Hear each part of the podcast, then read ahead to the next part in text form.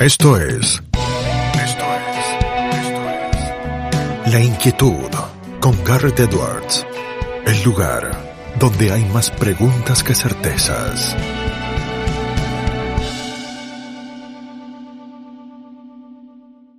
Damos vuelta de página aquí en La Inquietud por CNN Radio Rosario. Tenemos un enorme honor, placer y privilegio. Escuchen bien, es licenciado en Administración por la Universidad Nacional de Rosario, máster en Finanzas por la Universidad Austral, es eh, asesor financiero, sabe muchísimo del mundo de los mercados, pero también está en el mundo de la política, porque en las más recientes elecciones en la Argentina, allí por el año 2021, compitió como precandidato a concejal para el Consejo Municipal de Rosario por Republicanos por la Libertad, con un eslogan que seguramente los que están en la ciudad de Rosario y en la provincia de Santa Fe, y por qué no en otras partes de la Argentina deben haber escuchado, ese basta de tibios.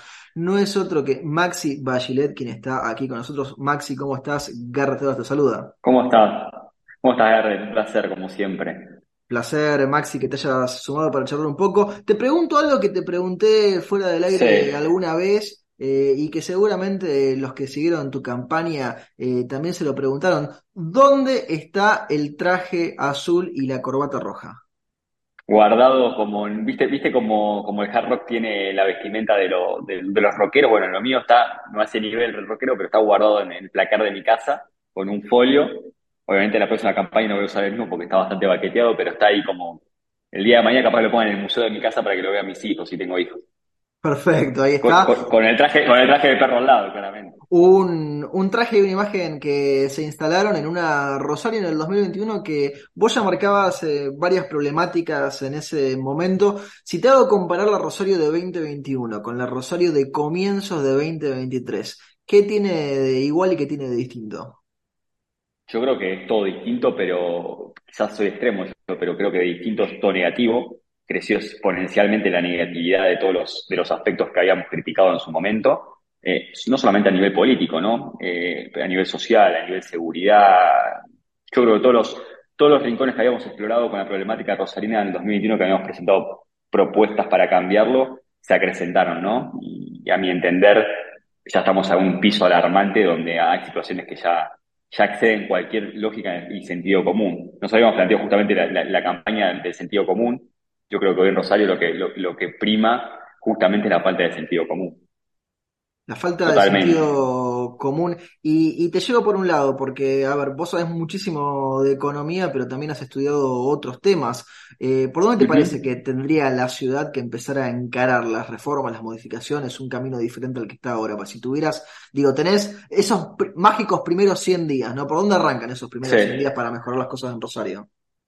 El involucramiento del sector privado en la ciudad de Rosario. Hoy es totalmente alejado del sector privado de la, de la actividad municipal. Eh, cuando uno ve todos los emprendimientos, eh, los proyectos eh, y las actividades que realiza el municipio de la ciudad de Rosario, están completamente alejados de la realidad del sector privado, pero no solamente alejados del sector privado, sino que el sector privado no tiene involucramiento. Cuando uno compara otras ciudades del país, yo siempre hago la comparación lógica con Córdoba y con Buenos Aires, claramente, pero más con Córdoba que con Buenos Aires, porque claramente Buenos Aires es una capital no solamente del país, sino, a mi entender, es una capital top a nivel no solamente latinoamericano, sino mundial, está un poco alejado de la realidad. Pero cuando uno va a Córdoba y ve cómo el sector privado está involucrado dentro de la actividad pública y sobre todo municipal, se da cuenta de la distancia que estamos los rosarinos de los cordobeses, donde en Córdoba cualquier cosa te, te, la dan vuelta y te crea un lugar turístico, el sector privado pone, pone publicidad en lugares municipales, eh, el orden de la calle, el orden público, los eventos, las actividades, todo tiene involucramiento del sector privado.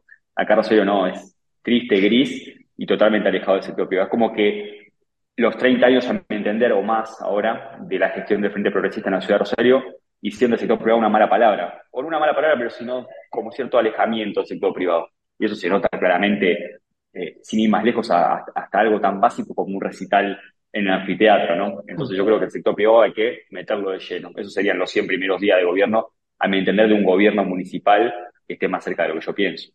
Qué interesante eso que decías, eh, Maxi, porque recordaba dos cosas. Una, con el ejemplo que vos dabas de la, de la publicidad, habiendo visto hace algún tiempo, quizás algunos años incluso, eh, alguna foto de, de colectivos de ómnibus en Córdoba que tenían publicidad, ¿no? Algo que no se ve desde hace mucho tiempo en Rosario. Y por otro lado, la, lo, innecesario de irnos lejos ahí con el ejemplo, porque eh, quizá el que viene rápido a, la mente cuando uno habla del sector privado es Nueva York, que arregló el tema, arregló, lo dejó a años luz de lo que estaba el tema de la inseguridad para lo que es una megalópolis como es Nueva York, eh, dándole a los privados, por ejemplo, el manejo y la limpieza de las plazas, eh, o diciéndoles vengan acá a, a Bryant Park, que es donde estaban los heroinómanos y distintos drogadictos, vengan, encárguense, limpienla, eh, se puede, digo, se puede en Nueva York y se puede en Córdoba, cosas así. Exacto, totalmente. Y, de uso con todo lo que acabas de decir. Primer ejemplo, lo del transporte.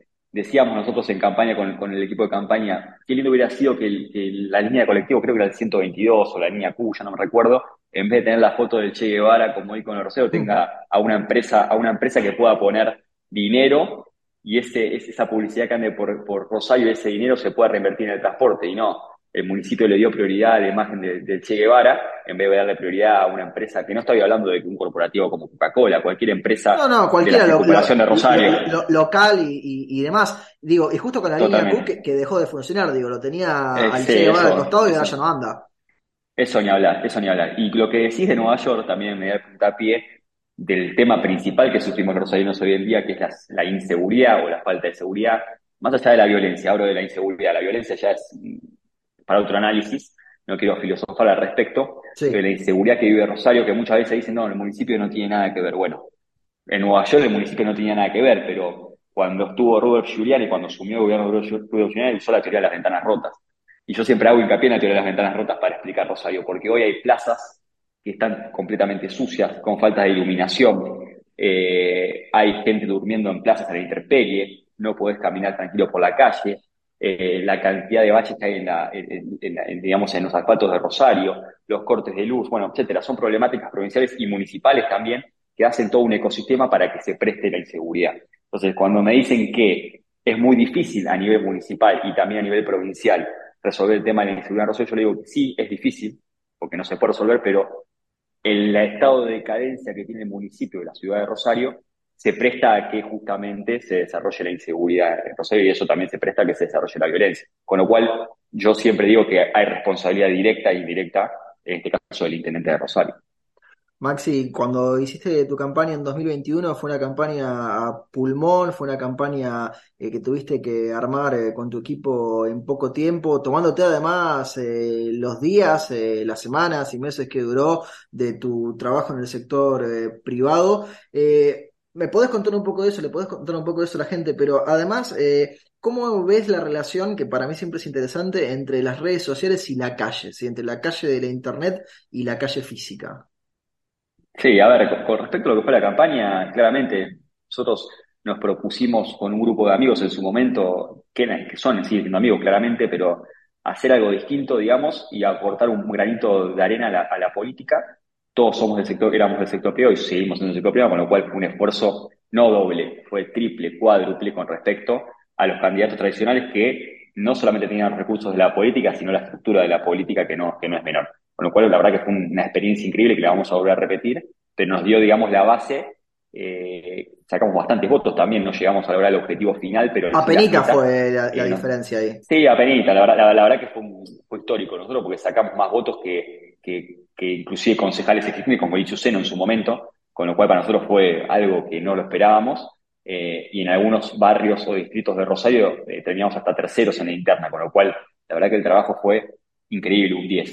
Eh, entrar era utópico, pero el trabajo fue un 10, con lo cual la verdad que lo vamos a volver a repetir. Y con respecto a lo de la, lo de la, relación entre las redes sociales y, y la calle, yo siempre digo que las redes sociales ayudan mucho a instalar un personaje, a instalar una marca, a instalar una frase, un hashtag, si querés, en Twitter. Sí. Pero muchas veces está alejado de la red social de lo que es la realidad de la calle, digamos. Y a mí me sorprendió en campaña. Sobre todo para, bueno, también venís de un sector, eh, de un sector liberal, igual que yo, del mismo sector, de, de hecho. Eh, los liberales por ahí que nos dicen, no, el liberalismo de café. Yo también me mm. siento liberal de café, eh, o liberal de redes sociales. O de canapé. o de canapé, o, de, champán, no sé, lo hemos hablado. O, de, o, de, coca y sanguchitos, ¿viste? Hay de todo. tal cual, tal cual. Y cuando uno sale a lo que es la calle, que me tocó hacer campaña, quizás no fue una campaña tan, tan profunda territorialmente hablando, pero fue una campaña de fin. Yo me encontré con algo que no tenía absolutamente nada que ver con las redes sociales, yendo a Barrio Tobo de Rosario, yendo Barrio Tiro Suizo, Ascuénaga, eh, Tablada y demás, me di cuenta sí, sí, caminando la, ciudad. realidad de la calle es totalmente distinto a lo que es las redes sociales, con lo cual muchas veces uno sobreestima lo que es el valor de las redes sociales, que sirve, pero no, en absoluto te hace ganar una elección. De hecho, yo te, doy ejemplos, no quiero mencionar tantos ejemplos, pero hasta inclusive la Rodríguez Larreta, digamos, o sea, mi ley quizás hay que ver mi ley por después que tiene, pero hasta un Rodríguez Larreta yo creo que está sobreexagerado dentro de las redes sociales.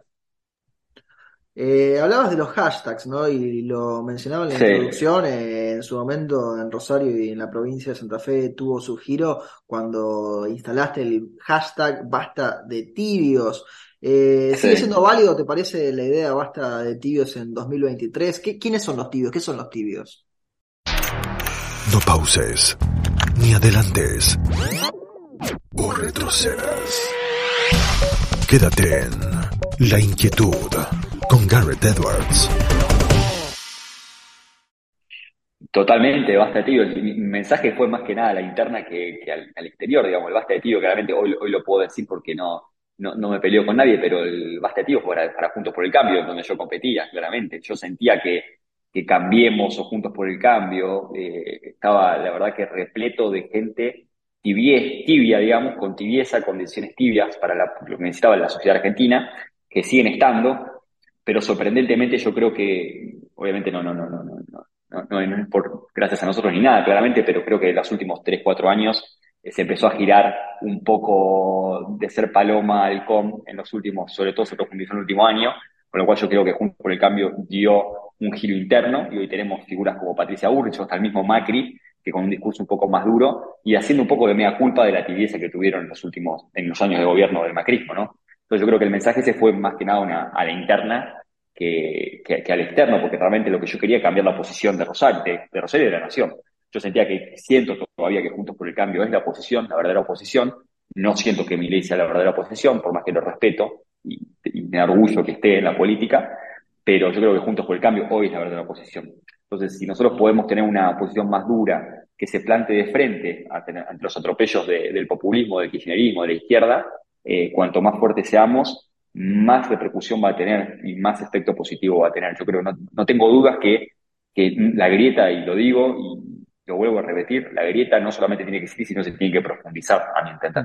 Entonces están en el callejón del medio, eh, viendo qué pasa, o, o, estamos bien con Dios y con el diablo, como hizo la reta en su momento durante la pandemia, para mi entender no es la solución para Argentina, digamos. Y, y no creo en ese camino. ¿Por qué no creo en ese camino? Porque ese camino nos vendieron durante los últimos 40, 50 años.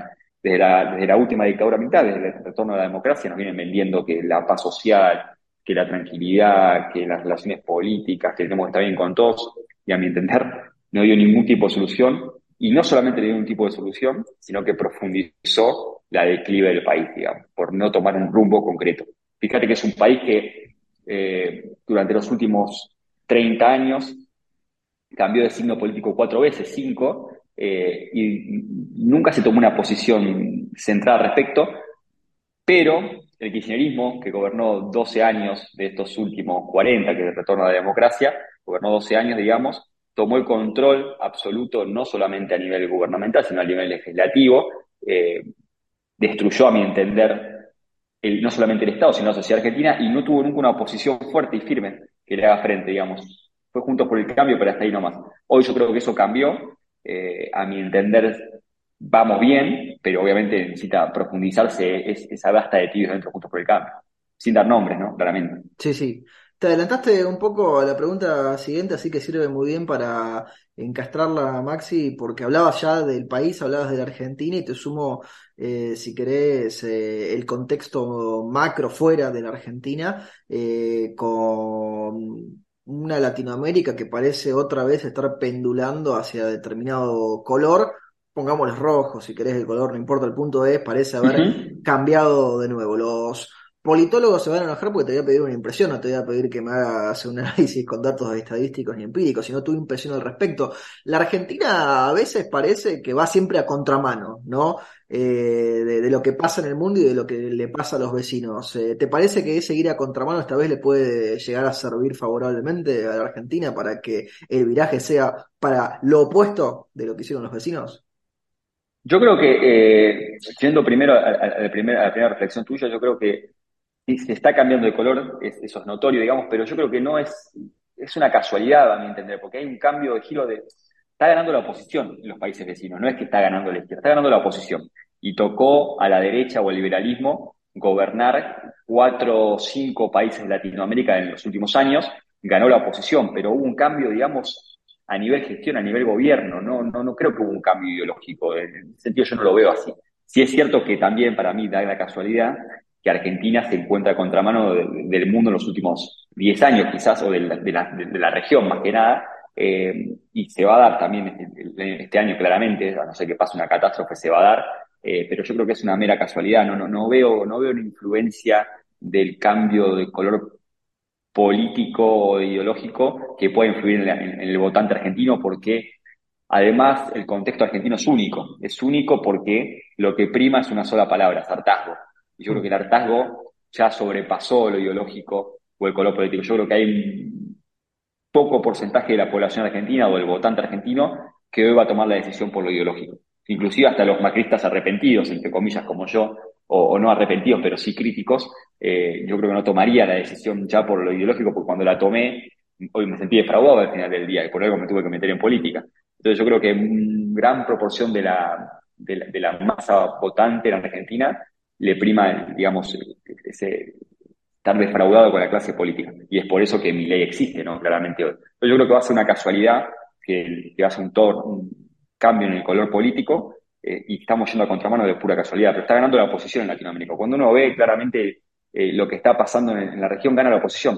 Inclusive hasta Perú, que uno decía, no, va a ser una catástrofe comunista Perú, el Perú, los peruanos se volvieron comunistas, se tornan a la izquierda. Hoy el, presidente que estaba ya no está, inclusive tenés una gran masa de peruanos eh, saliendo a la calle en contra y a favor de, con lo cual el cambio político, el cambio ideológico no, no se dio en Latinoamérica, para mi entender. lo que sí se dio es que la oposición tomó ventajas en Brasil, en Perú, en Bolivia, en Chile también incluido, eh, y hubo un cambio, digamos, de gestión. Mantengo en la Argentina, Maxi, porque estamos eh, desaprovechando tus dotes eh, de finanzas y mercados. No te voy a pedir que saques la bola de cristal y nos digas a cuánto va a estar el dólar en la Argentina en 2024, pero ¿cómo vas vislumbrando un año electoral con otro año más eh, de desatinos y desaguisados económicos? Mira, yo siempre que me preguntan esto, yo voy a las tres variables que le importan, o las dos variables que le importan al argentino, en realidad la tercera me la guardo porque es más para el ahorrista o el inversor, pero al, que le importa al argentino es el dólar y la inflación. Yo creo que vamos a una, a mi entender, una estabilización de la inflación eh, en el mediano plazo, pero a mi entender el tipo de cambio sigue estando en términos reales muy barato. O sea, hoy estamos hablando de un dólar libre alrededor de 360 pesos, eh, me refiero al, dólar libre legal, el dólar libre ilegal o el blue o el paralelo, como le quieran llamar, está muy por encima de eso, pero más alineado, digamos, a las expectativas inflacionarias. Yo hoy creo que un dólar moritán para mediano plazo, hablo de antes de, septiembre, de agosto, en torno a los 400 pesos se va a dar, claramente, eh, y por encima de eso para 2024. Yo creo que el equilibrio lo tenemos por encima de los 500 pesos por dólar hoy en día, viendo cómo está la inflación en Argentina. Pero ¿por qué digo viendo cómo está la inflación en Argentina? La inflación en Argentina ya, digamos, va a ir a un torno a estabilización, salvo que pase una catástrofe en el medio, claramente. Yo refiero las variables que tenemos hoy, pero el tipo de cambio viene atrasado con respecto a la inflación. Entonces yo creo que se va a dar un ajuste de eso del tipo de cambio con inflación para estabilizarse en torno a los 500 mangos eh, de mediano plazo. Eh, y el tipo de cambio oficial es la gran pregunta que tenemos porque obviamente hasta que no haya un cambio de gestión, el tipo de cambio oficial no se va a ajustar a la realidad, se va a mantener totalmente planchado con, escalas de evaluatorias como viene teniendo hasta el momento, eh, y cuando el nuevo gobierno tenga que tomar la batuta del Ministerio de Economía, yo creo que ahí vamos a tener un sinceramiento del tipo de cambio eh, y se va, se va a arbitrar con el tipo de cambio libre, ¿no? Claramente el tipo de cambio oficial en torno a 180, 190 pesos es inexistente, eh, no existe claramente, es un tipo de cambio totalmente artificial y planchado, va a tener que arbitrar los 500, los 450 y los 500 mangos seguramente. Maxi, te traigo para Rosario de nuevo, pero te mantengo con los ojos eh, puestos eh, para afuera porque eh, has vivido en el exterior, has viajado mucho, has tenido la suerte de conocer incluso países raros, raros en el sentido de que no son los que la gente más habitualmente va. de esa experiencia ¿sí? que has tenido afuera, ¿qué aplicarías en Rosario? ¿Sí? A lo mejor del lugar más exótico el que haya sido o del más común. Yo, eh, a ver, es una muy buena pregunta, digo. Yo siempre digo, y lo mantengo desde chico, que la única forma de poder hacer cambios en, tu ciudad, digamos, y entender esos cambios, es si tenés la posibilidad de viajar, viajar. Porque uno ahí puede comparar cómo piensa otra gente y cómo aplica el pensamiento de la gente eh, en lo que pasa en la calle, digamos, y cómo los gobiernos resuelven los problemas de la gente. Entonces, cuanto más viajado uno está, si tiene la posibilidad, claramente no, tiene, no todos tienen la posibilidad, cuanto más viajado uno está, más pueden entender los problemas o cómo se resuelven esos problemas. Por eso yo, la verdad que soy un, un defensor ferviente de los que la gente que aprovecha y viaja, digamos, porque puede entenderlo. Yo creo que tenemos en el mundo eh, miles de ejemplos, desde países desarrollados hasta países subdesarrollados, que hoy están haciendo las cosas mucho mejor que nosotros. Y cuando hablo de Rosario, la verdad que me pone muy triste, porque he estado hasta en ciudades eh, en África, digamos, en, en, el medio de Kenia, por así decirle, eh, que inclusive siempre pongo el ejemplo de, Ruanda, digamos, eh, Kigali, que es la capital de Ruanda, eh, con crédito exterior, con un cambio totalmente cultural más que nada, digamos, que eso aplicó socialmente. hoy tenemos ciudades en África que están en mejor estado de infraestructura y de desarrollo urbano que la ciudad de Rosario. Hoy en la ciudad de Rosario no tenés una sola calle sin bache. La recolección de residuos es pésima, paupérrima poda de árboles, limpieza de plazas, iluminación. O sea, estamos hablando de lo más básico que tiene que tener una ciudad para el normal, la normal convivencia de los ciudadanos, digamos. Entonces, yo creo que realmente el modelo de Frente Progresista en la ciudad de Rosario está completamente agotado porque justamente no, no, no ve al exterior, no, no ven cómo hacen las cosas afuera. Pero no solamente no ven cómo hacen las cosas afuera, no ven cómo hacen las cosas a 400 kilómetros de distancia. Estábamos hablando de Córdoba, mil kilómetros, Mendoza. Entonces, yo siempre digo, le invito, le invito a, los, a los funcionarios municipales, a Hapkin, a su gabinete, que se tomen un avión y viajen a Mendoza, viajen a Salta, viajen a, Córdoba. No estoy hablando de ir a Nueva York, a Washington, a París. Estoy hablando acá nomás, a Argentina. Y vean cómo se hacen las cosas en otras ciudades que inclusive tienen defectos, ¿no? Claramente Córdoba tiene sus defectos. Pero lo más básico hablo, lo más básico. Hoy tenés plazas en Barrio Martín. Estamos hablando de Barrio Martín, es un barrio socialmente de clase media, media alta, eh, con, con, con tasas eh, obviamente mucho más altas que quizás barrios periféricos de Rosario, donde no hay iluminación. La Plaza Bélgica es una boca de lobo. Yo paso todas las noches por ahí, no, no me lo cuentan, digamos, paso todas las noches por ahí. Eh, ni hablar de, cuando uno va a plazas en barrios como Tablada, digamos. Es una locura lo que estamos viviendo los rosarinos, pero lo, lo, más triste yo creo es que lo estamos tomando como normal. Estamos normalizando ciertas situaciones los rosarinos. Que el transporte no funcione, que yo hoy quiera salir con mis amigos con 34 años y no puedo conseguir un taxi a la noche. Entonces tengo que salir con el auto, así que no tengo taxi. Y si tengo que salir con el auto, tampoco puedo tomar una copa de vino porque es alcoholemia cero. Eh, si salgo con la bici, las bicisendas, imagínate que hasta, hasta ese nivel, digamos, hasta algo tan común, tan normal y tan básico como una bicicenda está mal aplicado Rosario. Y los invito a cualquiera a pasar por calle San Luis, lo que es la bicicenda de calle San Luis, parece impresentable, digamos. sí, y no hace falta irse a Ámsterdam para encontrar buenas bicisendas. Te puedes ir a Buenos Aires o a Córdoba, inclusive. Yo siempre pongo el ejemplo de las bicisendas de Córdoba y las bicisendas de Mendoza. Las bicisendas de Mendoza, de la ciudad de Mendoza, son un lujo al lado de lo que es Rosario. Entonces, yo creo que acá está todo mal hecho, como te decía recién, sin intervención del privado, sin ideas, pero lo que más falta acá, a mi entender, es sentido común. Sentido común. Eh, una clase política totalmente alejada de la realidad de los que viven los rosarinos, y ya no, no discuto el nivel político, porque yo no puedo discutir de política, digamos, eh, o sea, soy un experto en la política, pero sí te puedo discutir gestión. Y cuando uno es ineficiente gestionando, en el sector privado te echan, te corres. O sea, tu jefe viene y te dice, vení, Maxi, la verdad que vos venís haciéndote esto, esto, estas macanas. ¿Te pasa algo? Eh, sí, te pasa algo en tu casa, tenés algún problema, o sea, arreglalo, resolvelo. Exacto, exacto. Tenés crédito cero tenés crédito cero. Eh, la política no tiene crédito cero porque los recursos del Estado son ilimitados, entonces tiene crédito ilimitado. Entonces, cuando uno ve eso, tiene que levantar la voz, y es por eso que yo también levanto la voz y me quejo. Y me dice, no, vos te quejas mucho. Sí, claro, me quejo, porque yo soy un contribuyente, ¿cómo no me voy a quejar? Yo pago, pago, pago los, mis impuestos al día, pago mis tasas, laburo, me meto en política encima justamente para que cambie, como mínimo me tengo que quejar. Si no me quejo, soy un cordero. Entonces, claro que me quejo, pero me quejo porque justamente veo que está, Rosario está, pero es un desastre, digamos. O sea, a nivel gestión es un desastre, no es culpa de Hapkin, ¿no? Claramente venimos de un proceso de los últimos 10 años eh, en declive total, pero creo que se profundizó durante la gestión de Hapkin porque probablemente a mi entender la respuesta es nula eh, a nivel político, pero a nivel político no lo discuto, pero a nivel gestión para mí es completamente nula, negativa. Maxi, penúltima pregunta y te liberamos. Eh, si la Argentina fuera una película, ¿qué película sería? The Truman Show, claramente. The Truman Show. Lo que pasa es que es un reality show donde realmente no sabemos quién maneja la máquina, pero, pero es un reality show. Esto, es un reality show constante. O sea, no, yo a veces hago la calle y me siento que estoy en The Truman Siempre lo digo, estoy en The Truman Show. Ahora no sé qué personaje soy de Truman Show, pero es una, es una locura, digamos. O sea, es, cómico, Es un peliculón, sí, sí, sí, sí. Eh, es que uno lee los titulares o ve lo que pasa en la calle y vos decís, esto no puede ser, lo tienen que haber armado. No, el otro día yo pasaba, el otro día, hace un mes atrás, pasaba, yo vivo, como te decía, cerca del monumento, venía, caminando al laburo todos los días, y pasaba por el municipio y veía que estaban entrando al, municipio, y decía, qué locura, estaban rompiendo la puerta del municipio, y decía, mm. esto es, civilización o barbarie, una locura. Entonces, y yo caminaba como si nada, tranquilo, como tomándolo como común. Entonces, es Truman Show, reality, si no sabes si es real, si es mentira, si está hecho a propósito, si vos sos una máquina, ¿no? Es, es de Truman Show para mí. La última pregunta se la hacemos absolutamente a todos nuestros entrevistados, eh, porque el programa se llama La Inquietud y el nombre es un juego de palabras. ¿Qué inquieta a Maxi Bachelet? A mí me inquieta el futuro de los jóvenes, de los jóvenes.